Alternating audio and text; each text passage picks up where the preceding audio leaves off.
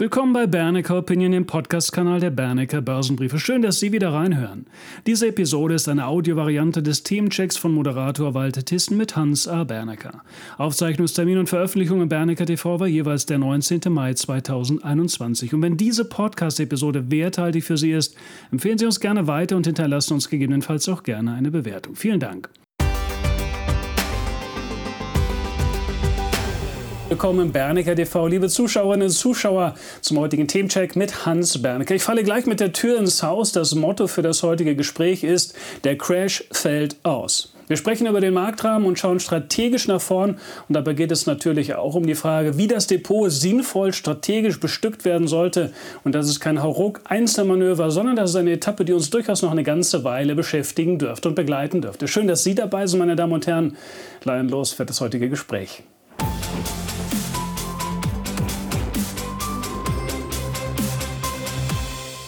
Guten Morgen, Herr Bernecker, ich grüße Sie. Ich begrüße Sie ebenfalls. Herr Bernecker, bevor wir zum Motto des heutigen Gesprächs kommen, gleich mal ein kleiner Seitenblick auf den deutschen Leitindex. Der DAX hat ja ein neues Allzeithoch markiert, aber dann offenbar erstmal ein wenig Angst vor der eigenen Courage bekommen und ist zurückgefallen. Wie stehen aus Ihrer Sicht die Chancen, dass wir jetzt schon einen Durchmarsch bekommen? Na, Durchmarsch ist noch zu bisschen zu früh. Wir haben die Berichtssaison gerade erst abgeschlossen. Die entsprechenden Korrekturen sind weitgehend jetzt gelaufen. Der Rest ist noch offen, aber das ist nicht mehr bedeutsam. Am wichtigsten ist, dass wir mit Beginn der Berichtssaison, also ab April, an den Märkten einen umfangreichen Rotationsprozess gesehen haben, bis jetzt, in dem etwa sieben bis acht Prozent der Marktvolumina, also zum Beispiel in DAX oder in MDAX, umgesetzt wurden in der Summe aller pro Tag in der Summe. Das bedeutet, dass die Rotation innerhalb des Marktes dafür gesorgt hat, dass eine Crashgefahr deshalb nicht besteht, weil mit der Rotation alle Gewinner und alle Verlierer sozusagen aufgerechnet worden sind und der Markt damit einigermaßen frei ist. Und wenn das gegeben ist, dann gibt es keinen Crash. Herr Bernecker, wer Ihre Empfehlung gefolgt ist, dürfte ja nun mit einer erhöhten Barreserve im Portfolio unterwegs sein. Und eine solche Cash-Reserve ist ja zum einen eigentlich recht komfortabel. Sie schafft Manövriermasse, aber sie kann auch zu einem ungemütlichen Nagelbrett werden, wenn die Kurse dann steigen, einem davonlaufen. Wie eilig muss man es aus Ihrer Sicht haben, die Cash-Reserve wieder auf das Spielfeld zu bringen? Oder anders gefragt, welchen Charakter dürfte die nächste Host-Etappe am Markt haben? Ist es eher eine ruhige Bergwanderung oder haben wir eher mit einem Bergsteigen an der Steilklippe zu rechnen? Was meinen Sie?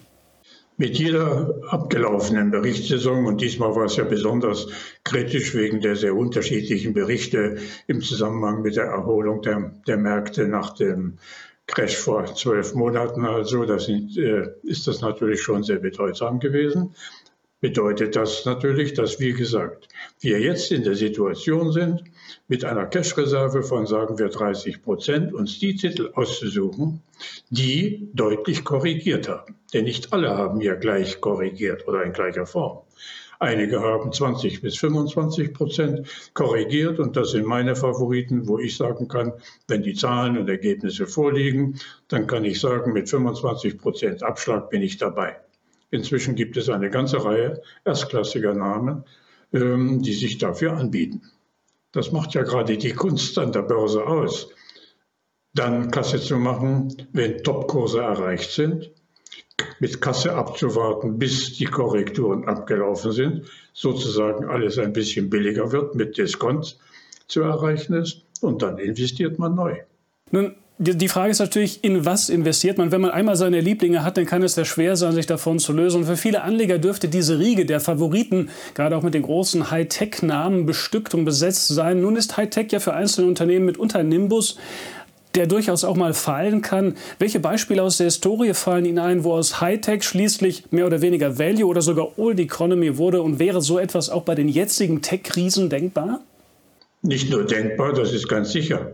Es hat noch nie den Fall gegeben, dass ein Unternehmen einsam über 100 Jahre oder 50 Jahre äh, zu den Tech-Größen oder zu den sogenannten Fan-Titeln gehört. So auch jetzt. Die Favoriten von morgen sind mit Sicherheit nicht die Favoriten von gestern. Das gilt für alle unter dem Sammelbegriff Apple und Co. Alle sind jetzt schon seit über acht Monaten in einer Konsolidierung. Ich betone acht Monate. Ich habe im September, Oktober gesagt, dass wir gehen in eine Konsolidierungsphase. Konsolidierung heißt im Wesentlichen eine Seitwärtsbewegung mit größeren Schwankungen. Wenn das nun mal der Fall ist und mehr oder weniger alle zeigen ein ähnliches Bild, dann bedeutet das, dass die Ziele, die Machbarkeiten erreicht sind für diese Unternehmen. Und dann tun mir die Tech-Fans schon mal leid, denn die brauchen demnächst gute Nerven. Die überwiegende Zahl aller Tech-Freunde sind natürlich überzeugt, ähm, dass Apple in zwei Jahren noch weitere 50 Prozent zulegt oder Amazon noch 100 Prozent oder irgend so etwas Ähnliches. Das wird nicht passieren. Alle diese Werte sind hervorragende Unternehmen, haben hervorragende Produkte oder Geschäftsideen oder Geschäftsfelder, aber das bisherige Tempo lässt sich mit Sicherheit nicht nach vorn oder äh, in die nächsten vier, fünf Jahre projizieren.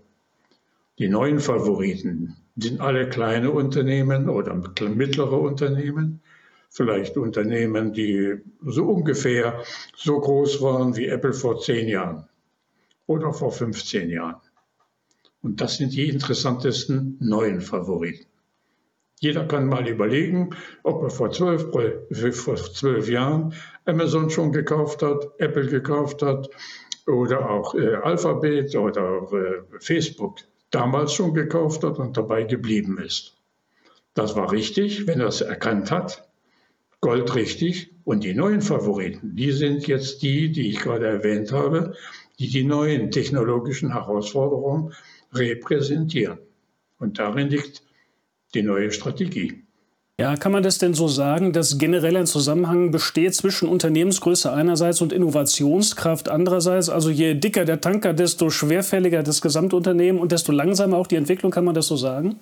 Solange es Technologie gibt, sagen wir seit 200 Jahren, sind sämtliche Fortschritte in, dem, in der Gesellschaft und in der Industrie und in der Technik immer von innovativen Firmen ausgegangen sind.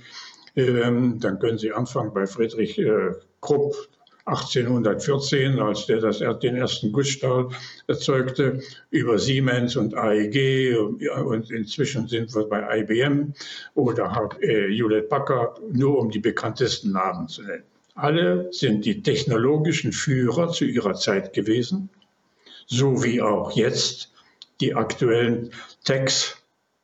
Und sie wurden alle zu Value-Titeln, nämlich zu soliden Titeln, zu großen Werten, zu komfortablen Unternehmen, sogar mit tragender Bedeutung für die Volkswirtschaft. Aber sie sind dann eben keine Deckführer mehr, nicht mehr die Leader. Die Leader, das sind die Neuen, die die neuen technischen Innovationen, meistens Basisinnovationen und Folgeinnovationen entwickeln. Und das sind dann die, die Firmen oder die Aktien, die in den kommenden zehn Jahren dann 1000 Prozent zulegen. Gehen wir noch mal etwas zurück. Der Name Apple war ja eben schon gefallen. Gerade Apple ist ja ein Unternehmen, das durch eine besondere Innovationskraft äh, geglänzt hat in den vergangenen Jahren oder Jahrzehnten. Man denkt an den Mac, aber auch an den iPod, das iPad, das iPhone, iTunes und so weiter. Halten Sie es auch bei Apple möglich, dass diesem Riesenvogel in puncto Innovationskraft äh, auch die Flügel so ein bisschen lahm werden? Das ist einfach die, die Logik der Sache. Das iPhone, das ähm, Smartphone ist natürlich Kern der Sache von Apple, ist ja keine Frage. Und dann gibt es noch den Mac und das iPhone und ähnliche Dinge. Wenn Sie sich die Vergleiche anschauen, die Umsätze äh, in, gegenüber Smartphone, da erkennen Sie leicht, das sind Nebenfelder, ergänzende und auch wichtige Nebenfelder. Aber sie werden mit Sicherheit nicht die Rolle spielen können, die das Smartphone nun mal spielt und alles, was damit zusammenhängt. Das ist nun mal so in der Technik, dass es eben einen besonderen Kernsatz gibt, eine Kernerfindung gibt.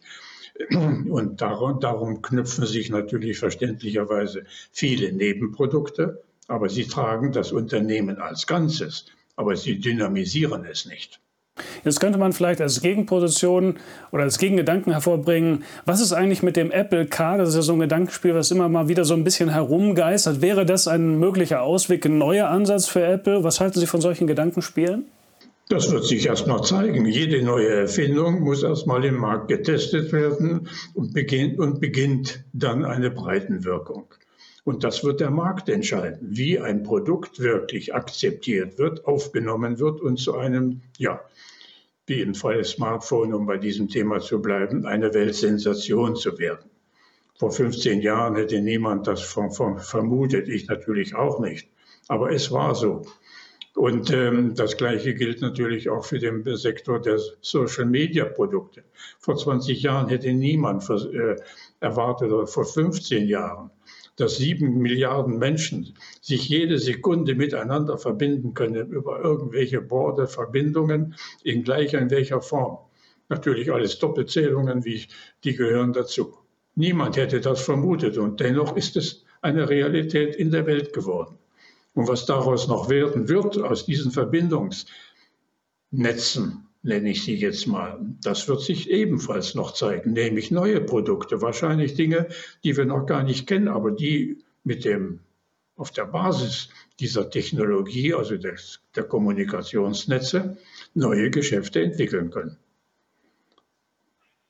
Also ich, wir müssen immer wieder davon, ich muss das immer wiederholen, weil ich es nun mal schon erlebt habe. Ich habe das ja immer wieder erzählt, aber IBM und Hewlett Packard sind natürlich für die meisten noch verständlich. Das war genauso. IBM war in der gleichen Position wie Apple oder die anderen äh, ab in den 60er Jahren. Und was daraus geworden ist, ist ein Blue Chip geworden oder Value-Titel, der nun gewiss nicht aufregend ist, aber immer noch mit Umsatz von 100 Milliarden eine große Nummer im Weltmarkt also in diesem Markt noch. Ja, bleiben wir noch etwas in der Riege der Megatechs stehen, schauen aber auf Amazon. Von der Financial Times wurde ja vor kurzem eine mögliche Übernahme des Filmstudios MGM durch Amazon herumgereicht. Über Amazon Prime gibt es ja eigentlich auch schon Berührungspunkte zur Medienwelt. Ist eine solche Strategie ein Ausweg für die Hightech-Riesen, also die Etablierung von neuen Geschäften, die dann mit den entsprechenden Zukäufen und den entsprechend dicken Taschen auf größeres Format getunt werden? Ist das ein Weg, um da nochmal zusätzliches Leben einzuhauchen? Jeder Konzern benötigt natürlich Erweiterungsmöglichkeiten. Und nun muss natürlich äh, Amazon nach überlegen, wie können wir unsere Geschäftsbasis erweitern. Also Cloud ist das die eine Erweiterung gewesen, die sehr erfolgreich verlaufen ist, zusätzlich zum Handel. Jetzt ein drittes Bein aufzubauen im Media, darüber kann man diskutieren. Aber Sie sehen daran, dass mit den bisherigen Produkten Sie nicht mehr weiterkommen. Sie müssen also kaufen. Sie müssen andere kaufen, um selbst wachsen zu können. Daran wird erkennbar, dass nicht mehr die im Betrieb selbst entstandenen oder entwickelten eigenen Innovationen wichtig sind, sondern der Kauf. Und wer kaufen muss, der zahlt viel Geld. Und dann nimmt die Rentabilität des jeweils gekauften Objektes oder im Konzernverbund insgesamt, nimmt die Qualität des Gewinns ab, also die Marge. Und wenn dies der Fall ist, und dafür, da ist niemand davor gewappnet oder kann das nicht verhindern. Das bedeutet, dass eine Bewertung von 1,6 oder 1,7 Billionen oder was auch immer Sie wollen, dann nicht mehr stimmt. Dann reduziert sich langsam der Marktwert in kleinen Schritten oder in mehr oder weniger größeren Schritten, je nachdem, was da gemacht wird. Kurzum, wenn ich auf die Dörfer gehen muss und muss zukaufen, dann verliere ich schrittweise mein eigenes Tempo. Apple hat bisher nicht zugekauft oder nicht wesentlich und hat im Wesentlichen aus seiner bisherigen technischen Expertise heraus diese Produkte entwickelt. Das sieht schon noch besser aus. Dann muss ich eben keine großen Preise zahlen, wie ich sie gerade erwähnt habe. In dem Moment, wo ich kaufen muss, einen anderen kaufen muss, bei den heute, heutigen Preisen verliere ich an Dynamik im Ertrag. Nun kommen wir dann zu der Frage, wie man das Depot strategisch bestücken sollte, wenn mehr Unternehmensgröße weniger Innovationskraft oder Innovationspotenzial bedeutet, sollte man dann wahrscheinlich stärker auf die Small-Cap-Unternehmen schauen. Und die große Frage ist natürlich, was sind das für Kriterien, auf was muss man schauen, um den nächsten 1000 Prozent oder vielleicht sogar 10.000 Prozent zu finden? Äh, was sind die Kriterien, auf die Sie achten würden? Ich achte darauf, was in, den, was in den kleineren und mittleren Bereichen heute an neuen technologischen Erkenntnissen vorliegt, meinetwegen sogar auch bei Start-ups, also wirklichen neuen Überlegungen. Wiederum, um es wieder bei Smartphones zu, äh, zu belassen, um einfach zu erklären, wenn es demnächst ein Unternehmen vielleicht mit 200 oder 100 Millionen äh, Dollar Umsatz schon gibt in Kalifornien, das wir beide gar nicht kennen oder noch niemand kennen, aber die Jungs sind clever genug oder erfindungsreich genug, ein neues Produkt zu, zu oder entwickelt zu haben dann geht das nach amerikanischem Muster immer in der gleichen Form. Sie entwickeln zunächst mal sie selbst ihre Produkte, dann kaufen sie andere Spezialisten hinzu, erweitern das Programm. Aus Basisinnovationen werden Folgeinnovationen und so entsteht dann eben eine neue Technologie. Rund um das KI-Produkt, also KI ist ja ein Sammelbegriff, wird es demnächst viele Unternehmen geben, die mit tollen Ideen, technologischen Kniffs diese Wunderwelt der äh, Computerintelligenz äh, wirklich zu nutzen. Und zwar so zu nutzen, dass sie, sei, sei es bei den Verbrauchern ankommt oder in der Industrie. Das wird sich noch zeigen. Aber es wird Produkte dieser Art geben, die dann einen durchschlagenden Erfolg haben werden und insbesondere natürlich in der, in der Nähe der Menschen, also in der Anwendungspraxis des täglichen Gebrauchs von Gütern, von Techniken und was auch immer. Das sind die Firmen, die gibt es sicherlich. Die muss man jetzt finden und suchen. Und darin liegt ja eben gerade die Börsenberater oder unsere Arbeit, zu suchen, wo sind diese Jungs oder die Mädchen, die das erfinden und managen. Das kommt doch hinzu. Die alle sind da. Ich behaupte mal, die sind alle schon da. Wir müssen sie nur finden. Und wir haben drüben in Amerika haben wir locker 2000 Adressen dieser Art, die man nun in, in einem soliden Research langsam finden wird. Denn alle sind, und das kommt ja Gott sei Dank hinzu, alle sind darauf angewiesen, mit ihren Erfindungen möglichst schnell an die Öffentlichkeit zu kommen und sie zu präsentieren. Und dies richtig aufzunehmen, darin liegt die Kunst des, der Börsenspekulation oder des Börseninvestments. Nicht die Oldies. Die Oldies sind, äh, dienen zur Rendite und zur, zur Altersversorgung und meinetwegen auch für Versicherungen und so sind sie ja richtig und wichtige Bestandteile. Nun haben wir hohe Chancen natürlich bei einzelnen Spezialitäten, aber dem steht nun mal auch gegenüber, dass man im frühen Stadium nicht immer so richtig greifen kann, aus welchem Samenkorn wirklich nur ein kleiner Strauch wird oder aber ein großer Baum. Bedeutet also dieser Sachrahmen auf kleine Spezialitäten zu setzen, dass man in diesem Bereich grundsätzlich auch eine größere Streuung im Portfolio-Management anstreben sollte, also mit kleineren Positionsgrößen mehr Einzelinvestments arbeiten sollte? Wer erfolgreich sein will, das gilt immer. Hat, hat natürlich den Standbein, das Standbein, je nach persönlicher Ambition, in der Größenordnung von 40, vielleicht 50 Prozent in soliden Titeln. Also Industrietitel, meinetwegen auch Versicherungen oder Finanztitel, die eine klare Rendite äh, erwirtschaften, die eine klare Ertragsstärke beweisen, und zwar unabhängig von Zyklen und Konjunkturverläufen. Also das sind die die Stammbäume jedes Portfolios, insbesondere wenn es sich um Vermögen handelt, die der Altersvorsorge dienen und so weiter. Dann kommt die zweite, das zweite Bein dazu, das wird schon spekulativer.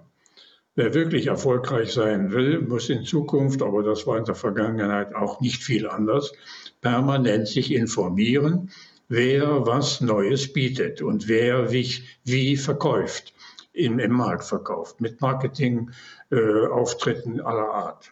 Daran wird man nicht vorbei können. Ich taxiere diesen Anteil auf etwa 30 Prozent. Also dynamische Unternehmen mit Ambitionen der Chefs, mit entsprechenden Erklärungen, Marketingmethoden, wie ich gerade gesagt habe, wo man auch abschätzen kann, äh, wie weit dies reicht und wie weit es nicht reicht. Und die letzten 20 Prozent, die überlassen wir den wirklich heißen Dingen. Die sind nun mal heiß, das kann man nicht ändern. Gott sei Dank, in der modernen Welt ist die Kommunikationsbreite und Tiefe so groß, dass wir jederzeit auch wieder abspringen können.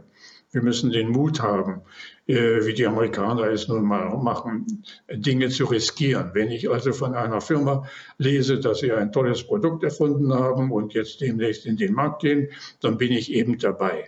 Meinetwegen nur mit einem Tausender oder mit einem Zweitausender oder mit einem Hunderter, wie auch immer, jeder nach seinem Beutel. Aber ich bin dabei.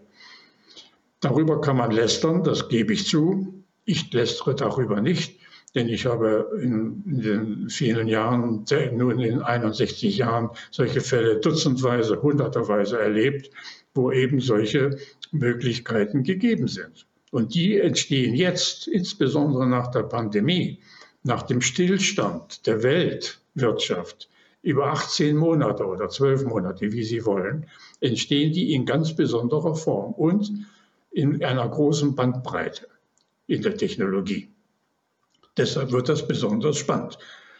Durch, Still, durch, den Stillstand der Wirtschaft weltweit, das betone ich, haben, haben sich für viele Branchen, für viele Unternehmen, für viele Techniken völlig neue Perspektiven aus der Not zum Teil heraus entwickeln lassen oder schon entwickelt, die nun dann langsam zur Reife der Produktion kommen. Und das sind natürlich die interessantesten Dinge. Aber bitte, 20 Prozent räume ich ein. Herr Bernecker, wechseln wir mal komplett das Themenfeld, schauen in den Rohstoffsektor. Wir hatten uns ja schon etwas über Rohstoffe unterhalten. Aber schauen wir doch noch mal auf, oder schauen wir überhaupt mal auf Öl. Die Charttechnik knistert vor Spannung. Wie erwarten Sie den weiteren Verlauf? Lässt sich hier Geld verdienen? Rohstoffe sind immer Zykliker. Es ist nun mal so. Rohstoffe sind seit tausend Jahren zyklisch. Jetzt könnte ich Ihnen das alles rückwirkend erzählen, das will ich lieber lassen. Sie brauchen sich nicht nur die Mühe machen oder den Spaß machen und schauen sich die entsprechenden Indizes für Rohstoffe, also wir reden jetzt über äh, Industrierohstoffe, bei Agrarprodukten ist es etwas anderes. Dann können Sie sich die anschauen, wie die verlaufen. Und zwar in einem sehr gut erkennbaren Rahmen. Demnächst werde ich eine solche Grafik für die letzten 20 Jahre mal in der Aktienbörse zeigen. In diesem Fall ist es so gewesen, dass insgesamt in den letzten vier, sechs Monaten eine Beschleunigung deshalb stattgefunden hat, weil etwas passiert ist, was noch nie gegeben hat, nämlich, dass im Zuge der Pandemie die Rohstofflager aller Verarbeiter, egal was, er, was verarbeitet wird, auf Null gefahren worden sind. Und nun mit der Freigabe der Märkte oder dem Ende der Pandemie oder des Ende des Lockdowns müssen alle das Gleiche tun, was es ebenfalls noch nie gegeben hat. Die müssen ihre Lager hochfahren. Ob nun für Kupfer oder für Eisen oder für Zink, für Blei, was auch immer, meinetwegen auch für Holz und so weiter. Ein solcher Fall, dass alle das Gleiche tun und nun alle das gleiche Produkt nachfragen müssen, bedeutet, dass die Preise natürlich explodieren. Und genau das ist in den letzten Monaten beschleunigt abgelaufen. Wann hört das auf? Erstens dann, wenn die Lager wieder aufgefüllt sind. Ich schätze mal, im Laufe des Herbstes wird das schon der Fall sein. B, wenn die Preise so hoch gestiegen sind, dass jeder Verarbeiter darauf verzichtet und sagt, ich warte ab, mein Lager ist voll, ich warte ab. Und dann gibt es die ersten vernünftigen technischen Korrekturen der Preise. Das Prinzip ist so simpel, dass man es eigentlich gar nicht noch erklären muss. Aber schon darauf spekulierte oder handelte der berühmte Josef von Ägypten, der die, die Getreideläger der Ägypter aufgebaut hat und nach dem gleichen Prinzip. Jeder kann das nachlesen, sogar in der Bibel, wenn Sie wollen. Also zyklische Effekte gehören zu jedem Markt dieser Art, bei Agrar Agrarprodukten übrigens ebenfalls, zum Beispiel Weizen und, den, und solchen, also Massenprodukten. Ähm, und dann wird, wenn ein bestimmter Preis erreicht ist, hört die Nachfrage auf, weil die Läger voll sind. Und damit ist der Kreis geschlossen. Mithin von Jahrhundertrallies zu sprechen oder ähnlichen Begriffen, das ist einfach Unsinn. Ich weigere mich dazu überhaupt in den Mund zu nehmen, einen solchen Unsinn. Aber Journalisten oder Tagesjournalisten, die nicht weiter denken als bis morgen, kann ich das verstehen. Die dürfen darüber schreiben. Dann gibt es auch Headlines. Meine Botschaft ist, schauen Sie nicht hin. Okay, ich würde aber gerne dennoch kurz noch hinschauen, zumindest auf einzelne äh, Rohstoffe oder einzelne Commodities. Äh, Öl hatte ich ja eben schon mal genannt. Die Charttechnik sieht ja schon interessant aus. Der Ölpreis in der Nähe des Widerstandes. Können Sie hier noch mal etwas spezieller vielleicht zu Öl auch eine Einschätzung geben? Die Kriterien für den Ölmarkt sind seit äh, ungefähr drei Jahren hinreichend bekannt. Die, für alle OECD-Länder, äh, OPEC-Länder gilt das Gleiche, nämlich ein ungefährer Preis zwischen 65 und 70 äh, Dollar das Barrel ist nötig, um die Haushalte dieser ganzen Länder einigermaßen im Gleichgewicht zu halten. Diese Erklärung ist in Wien schon vor drei Jahren abgegeben worden. Da hat sich nicht viel daran geändert. Ich habe das damals schon beschrieben und das ist inzwischen auch eingetreten. Bei 70 ist wahrscheinlich das Ende erreicht, nämlich dann, wenn es also die Menge ausreicht, um diesen Preis zu garantieren, nachhaltig zu garantieren, um eben die Staatshaushalte zu finanzieren. Hinzu kommt ein kleiner zusätzlicher Effekt, der eben aus dem genannten Zusammenhang der, der Pandemie hinzukommt. Im Moment müssen viele oder alle Airlines ihre Flüge ja neu eröffnen, ihre Destination, und sie müssen demnächst ähm, Öl zukaufen. Das tun sie sehr vorsichtig, in der Regel äh, für ihren Kerosinbedarf, den adäquaten Ölbedarf per Termin kaufen. Ähm, das wird alles im Termingeschäft gemacht und daraus entsteht auch eine zusätzliche Nachfrage in den nächsten Wochen, je nachdem, wie also die Flüge aufgenommen werden.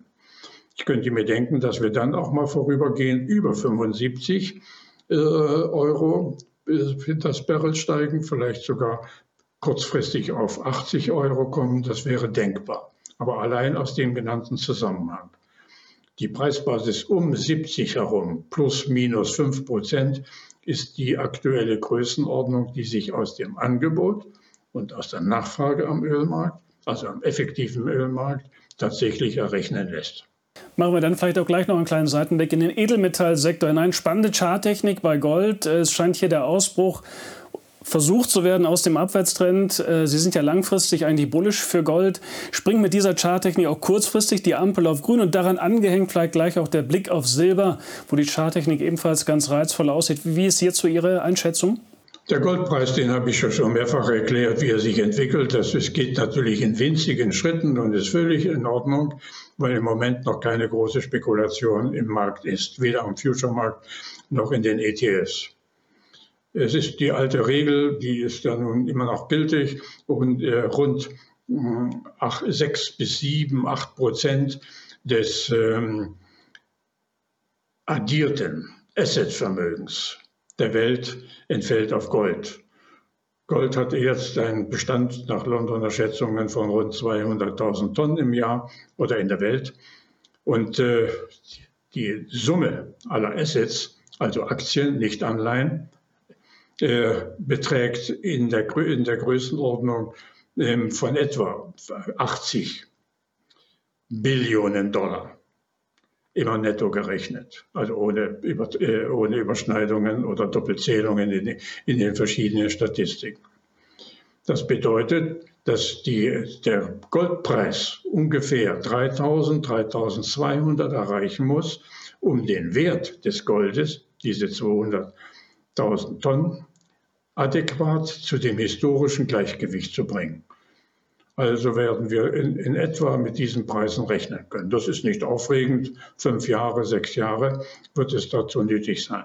Die größten Goldkäufer sind die Deutschen, die inzwischen 9036 Tonnen privat besitzen. Nach Statistik, nach dem Bundes, nach Bundesbank hat er berechnet das ja. Und damit sind die Deutschen die Weltmeister im Goldmarkt als Privatanleger. Größer als die amerikanische Bundes, äh, die FED oder der amerikanische Staat, der 8.360 Tonnen hat. Oder der Bund oder Deutschland in der, in der Bundesbahn sind es 3.350 äh, äh, 3.350 Tonnen, ja. Kurzum, also der Goldpreis hat einen langen Sinn, hat keine Spekulation, hat einen langen Trend, der dieser Anpassung folgt. Und eigentlich könnte er sich sogar noch verdoppeln. Da wären es schon 4000, um die Prozentzahl, die ich vorhin genannt habe, zu erreichen. Nun könnte man umgekehrt sagen, in den Asset-Beträgen äh, ist spekulative Luft enthalten. Das ist sicherlich möglich. Dann könnte man etwas zurückrechnen. Kurzum, wie man auch kombiniert. Der Goldpreis wird in kleinen Schritten nach oben marschieren, so wie ich es schon gesagt habe, weil die, die mathematische Verbindung rechnerisch auch nachvollziehbar ist. Aber auf fünf Jahre gerechnet sind dann 50 Prozent ja auch nicht so aufregend. Dann sind es eben 10, 12 Prozent pro Jahr, graduell gerechnet. Silber ist da, wie Sie wissen, immer sehr volatil. Und wenn Gold 10 Prozent steigt, dann steigt eben Silber 20 Prozent und mehr. Das gehört dazu zu diesem Markt, weil Silber ja zum Teil auch äh, industriell äh, verwertet wird und, äh, und deshalb der Nachfrage und der Angebotszusammenhang äh, unsicher ist. Okay, ich würde das Gespräch gerne abrunden mit einem Blick auf den deutschen Kurszettel, nämlich auf Deutsche Telekom, die dem Handelsblatt zufolge strebt die Deutsche Telekom ja eine Aufstockung bei T-Mobile US auf eine Mehrheit an. Was halten Sie von der Story und liegt darin vielleicht ein Potenzial, dass die schlummernde, dauerschlummernde T-Aktie endlich mal aus ihrem Dornröschenschlaf erwachen könnte? Zunächst mal ist aus der Sicht der internationalen Investoren Deutsche Telekom ein Beamtenladen und ein Staatsunternehmen. Der Anteil beträgt inklusive KfW 45 Prozent, glaube ich, oder 43 Prozent. Und damit ist kein großer Fonds, kein großer Vermögensverwalter bereit, eine große Position in Deutsche Telekom äh, zu unterhalten. Das geht nicht. Wenn Deutsche Telekom tatsächlich also eine Mehrheit anstrebt bei T-Mobile in den USA, hm, auf, von jetzt 43 auf vielleicht 51 äh, Prozent, einfache Mehrheit, dann kostet das mit Sicherheit, je nach den Kursen, 15 äh, Milliarden Dollar überschlägig. Dann hätte sie zwar T-Mobile dann voll in der Kontrolle, würde voll konsolidiert werden mit sehr vielen Schulden wäre ein, äh, hätte eine sehr komfortable und sehr ertragsstarke Tochter und bleibt ein Telefonkonzern. Die Amerikaner sind bereits längst weiter. AT&T und Verizon, die denken schon nicht mehr am Telefon, obwohl sie noch die größten sind, sondern die denken eben in anderen Richtungen. Telekom muss sich also überlegen, wollen wir nur ein Mobilkom, Mobilfunk und Festnetz, Festnetzbetrieb sein oder wollen wir mit der Zeit gehen und die gesamte Breite der Kommunikation weltweit nutzen oder uns dort beteiligen? Und das ist eine strategische Entscheidung ob der, der ich sage jetzt mal, Beamtenkonzern in Bonn das kann oder darf, politisch darf, möchte ich bezweifeln. Ich glaube nicht, dass der, diese Weitsicht dort herrscht. Sie brauchen sich nur den Aufsichtsrat anzuschauen, wer dort sitzt. Mehr im Namen möchte ich nicht nennen, dann können Sie sich gleich nachvollziehen, dass das ein, ein Aufsichtsrat ist, der alles bewahren will, alles treu und brav abarbeitet, also 5G und Breitband und was da alles dazugehört. Aber weitergehende Ideen gibt es vorerst nicht. Könnte sein, dass ein neuer Regierungschef oder eine neue Bundesregierung dies anders sieht, aber mehr ist dazu nicht zu sagen.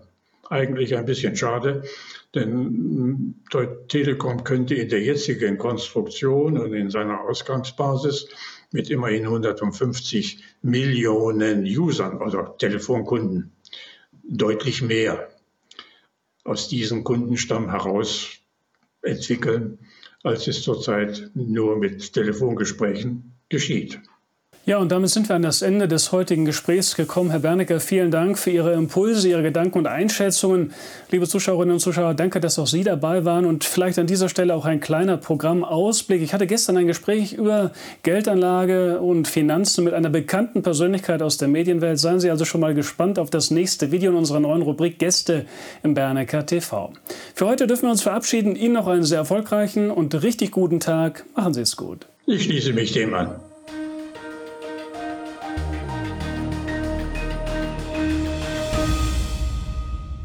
Bitte beachten Sie die nachfolgenden rechtlichen Hinweise. Die Veröffentlichungen werden von der Hans Saar Bernecker Börsenbriefe GmbH erstellt. Dienen ausschließlich der Information und sind kein Ersatz für eine klassische Anlageberatung. Mit den Veröffentlichungen wird weder ein Angebot zum Verkauf, Kauf oder zur Zeichnung eines Wertpapiers oder Anlagetitels unterbreitet. Die in den Veröffentlichungen enthaltenen Informationen und Einschätzungen zu den Wertpapieren stellen keine Empfehlung dar, sich in den beschriebenen Wertpapieren zu engagieren. Die in den Veröffentlichungen gegebenen Informationen beruhen auf Quellen, die wir für zuverlässig erachten, jedoch keiner neutralen Prüfung unterzogen haben. Die Hans A. Bernecker Börsenbriefe GmbH übernimmt keine Gewähr und keine Haftung für die Richtigkeit und Vollständigkeit der hierin enthaltenen Informationen. Die in den Veröffentlichungen vertretenen Meinungen stellen ausschließlich die Auffassungen der Autoren und der Redakteure dar und können sich jederzeit ändern. Solche Meinungsäußerungen bzw. Änderungen müssen nicht veröffentlicht werden. Technische Analysen geben ebenfalls ausschließlich die Meinung der Redakteure wieder und ersetzen keine individuelle Anlageberatung. Es ist nicht ausgeschlossen, dass Mitarbeiter in Aktien oder sonstigen Anlageinstrumenten, die besprochen werden, selbst investiert sind. Jedoch kommen sie ihrer Tätigkeit mit einem Grad an Unabhängigkeit nach, die der Höhe des Risikos für die Beeinträchtigung von Interessen der Leser, Zuschauer oder auch Zuhörer angemessen ist. Eine Vergütung von Unternehmen, deren Werte in den Publikationen besprochen wurden, findet nicht statt. Die vergangene Entwicklung besprochener Wertpapiere und Anlageinstrumente ist nicht notwendigerweise maßgeblich für die künftige Performance. Der Wert jedes Investments kann sowohl sinken als auch steigen und Anleger erhalten möglicherweise nicht den investierten Gesamtbetrag zurück. Im Einzelfall kann auch ein Totalverlust nicht ausgeschlossen werden. Auch könnten Veränderungen von Devisenkursen negative Wirkung auf Wert, Kurs oder Gewinn von Investments haben. Bei Investments, für die es keinen anerkannten Markt gibt, könnten Investoren Schwierigkeiten haben, diese zu veräußern oder zuverlässige Informationen über den Wert oder das Ausmaß des Risikos, dem ein Investment unterliegt, zu erhalten. Die Veröffentlichungen dürfen weder vollständig noch teilweise nachgedruckt oder in ein Informationssystem übertragen oder auf irgendeine Weise gespeichert werden, außer im Falle der vorherigen schriftlichen Genehmigung durch die Hansa Bernecker Börsenbriefe GmbH. Die Weiterleitung der Veröffentlichungen ist untersagt, davon ausgenommen sind Video- oder auch Toninhalte, die wir selbst über Social-Media-Kanäle wie zum Beispiel YouTube, Facebook etc. veröffentlichen. Vielen Dank.